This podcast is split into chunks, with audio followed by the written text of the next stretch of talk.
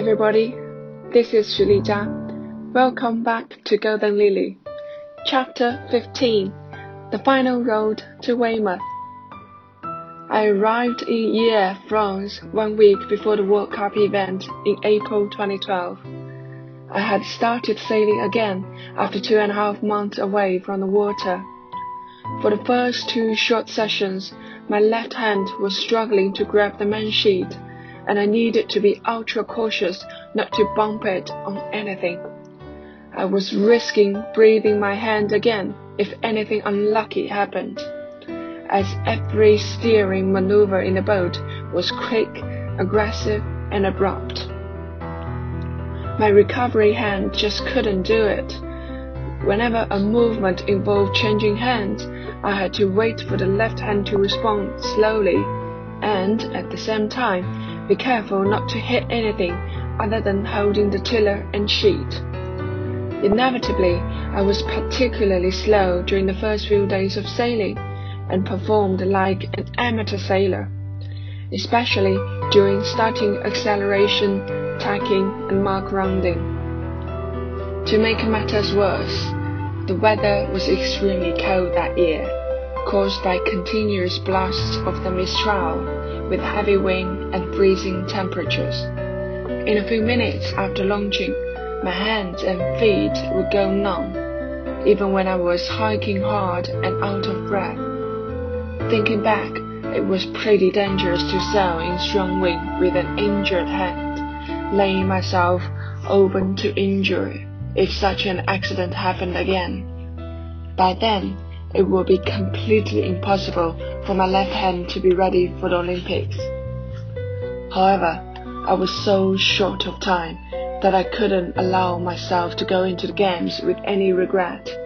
I was going to give it all I have. I'm the new Lily, full of good habits. I'm going to do my best and really enjoy this event. Every day and in every way, I'm getting better and better. Do little things right and the end result will take care of themselves, I wrote in my diary. The whole regatta turned out to be the strongest average wind Hyères has ever experienced. The wind blew hard every day, and its speed reached to 25 to 35 knots, with gusts of more than 40. Several times, the race management team had to keep us ashore for safety reasons and waited until the wind speed had dropped a bit before sending the sailors out to sea again. One day it was so windy and wavy that the race committee boat could not anchor. I kept on sailing around while Echo just sat in her boat with the sail flapping. Suddenly, Lima couldn't spot her and went into a blind panic. Rather than calmly searching among the fleet, he drove about two to three nautical miles downwind looking for her. Later, the race was postponed and we were sent ashore, happy to find Echo was just on the far side of the course area. While ashore, John helped me pack up my boat a bit to make sure it wouldn't blow away in the heavy wind. Then he took Echo and me for something to eat while calmly talking about the race without Lima's presence. I was so relaxed and started to feel a bit sleepy, and I went into John's van to have a little nap. John stayed by the flagpole, ready to inform me of any further signals from the race committee. When the AP postponed flag was lowered and the sailors were released to go afloat, John immediately ran to his van, gently woke me up, and helped me launch. As Lima was nowhere in sight, John joined the Israel coach boat for the following two races, and he coached me freely. How nice it was to have my coach in the right place for communication and to get the food or clothing I wanted close to the starting line. I so wished that I could work with John one to one all the time in the way that we both wanted to. Much to everyone's surprise, I finished my first regatta after the hand operation with a serious win. During the medal race, my boom hit the water while rounding the bottom mark, and I couldn't stop the boat from capsizing. This became the press photo of the next day globally. John later explained to me that instead of fighting with the rudder, what I needed to do in this situation was to just let the tiller go. The boat would then head up by itself and not capsizing. However, that capsize totally fired me up, and once my boat was upright, I hiked extremely hard and rode my biggest rival Marit, which secured my regatta win. I had never dared to think that my upwind speed could overtake the fastest in the world. Considering that I hadn't sailed for 75 days and was my least favorite strong wind condition, how did I manage to win this mission impossible regatta? Well, to be honest, the end result was not what I anticipated either, but I knew exactly the reason behind it. Though I was cut off from sailing for months, I was able to concentrate fully on physical training to address my biggest weakness.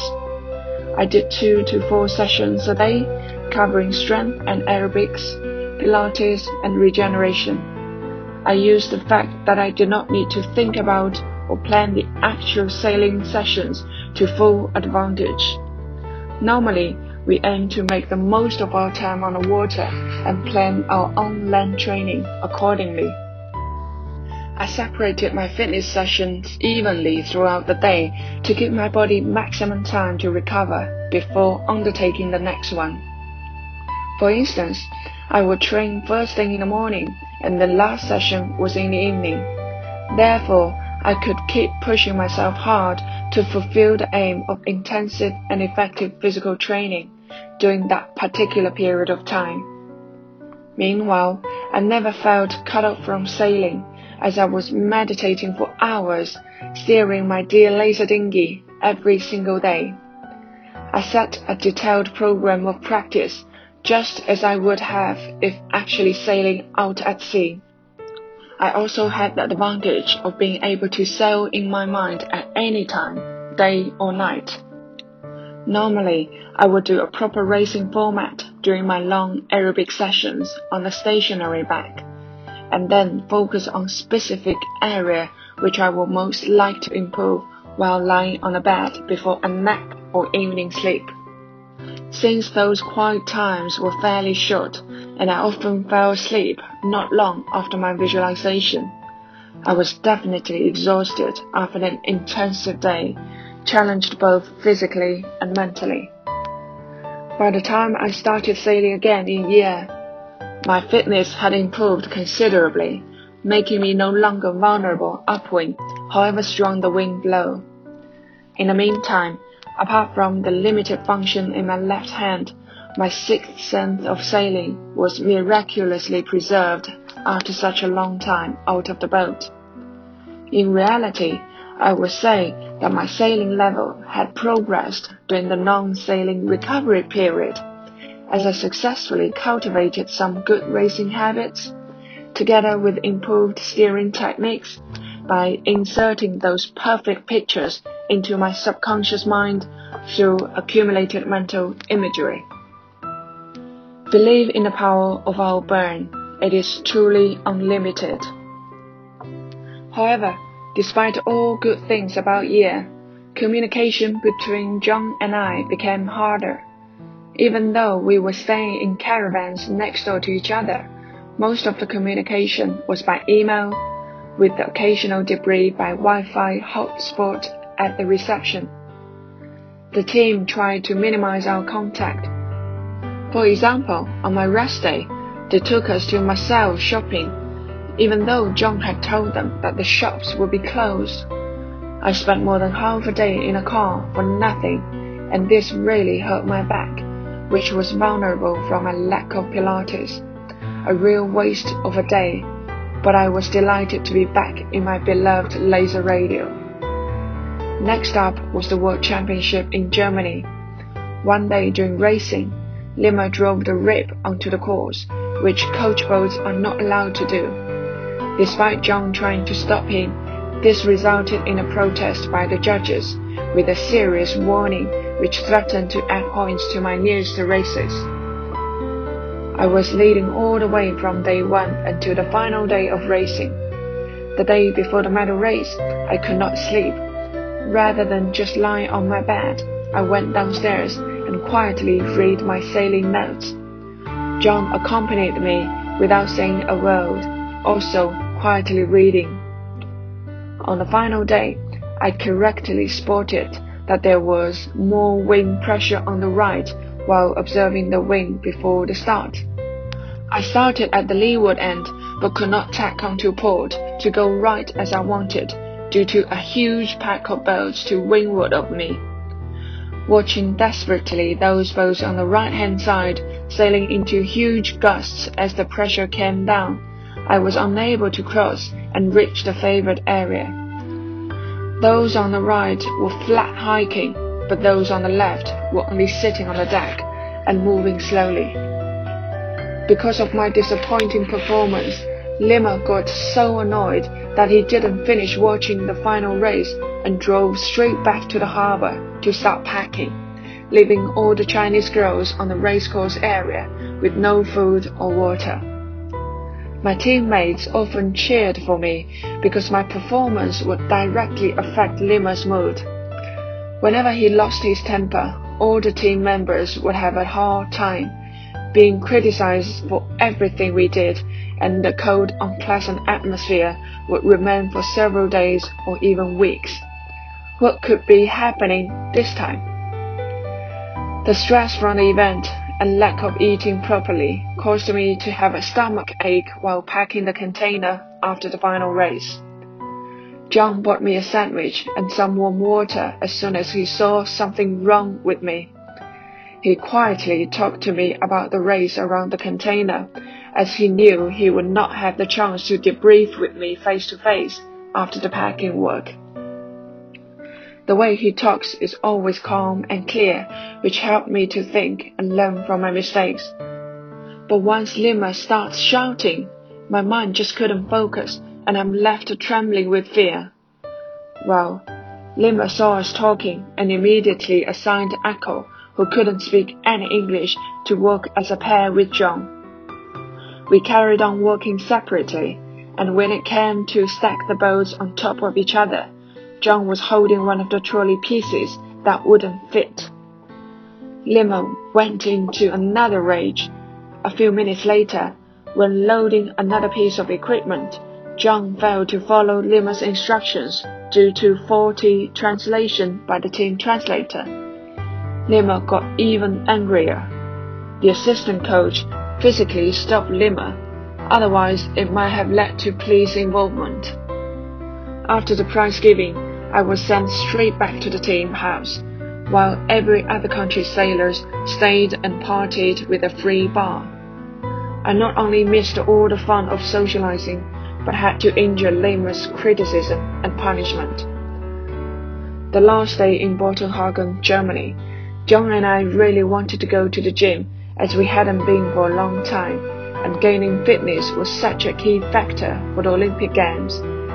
However, Zulu and all other girls wanted to go shopping, so we drove a long time by car to Berlin. Even in the same car, John and I talked by text message and we started to plan for the next regatta, sail for gold in Weymouth, England. Another thing which will help you understand more about China is the importance of relationship or partnership. Since the leaders are so powerful, Having a good relationship links closely to whether you are allowed to do one thing or another. I'm sure those international businessmen who want to succeed in Chinese market know clearly how the government and leaders can affect their companies. There are also many government firms that completely dominate their specific area since the government has complete control over the laws and manipulates others to make the competitors' business much harder and not give them an equal opportunity. This will help you understand the following scenario as well. John booked direct flights from Berlin to London with EasyJet, which saved a huge amount of time and money, whereas the Chinese had to fly via Paris with Air China. On this, and so many other occasions, we wasted lots of time by having to use government-based businesses whenever possible. What is more, state companies such as Air China usually charge twice as much as other independent airlines, for they are the only recognized tickets for invoices that can be used for reimbursement purposes for the Chinese. These little things added together could have made so much difference and enable us to be fresher for training sooner after a long journey. The day after we arrived in the UK, John's father, Brian, passed away as a result of motor neuron disease, during which people could hardly understand his words. John knew it might happen any day during the world, but kept it to himself. He knew that his strong emotions could have affected my mood and distracted me from racing. He literally ran after landing in London to try to see his dad one last time. Brian must have waited for John before saying goodbye to this world. Earlier, John had mentioned my name to his father a few times, and all his family knew he was coaching the Chinese team at that time. One of John's last sentences to his father was, I love you very much but I just have to go and help the little Chinese girl now. Brian replied enthusiastically, but John couldn't understand his exact words. John just wished his dad could have lived to see Lily's gold medal at the Olympics. Cool. Hope you enjoyed the first half of chapter 15. Stay tuned for the next podcast of the other half of chapter 15 the final road to Weymouth. Thank you for listening. Bye for now.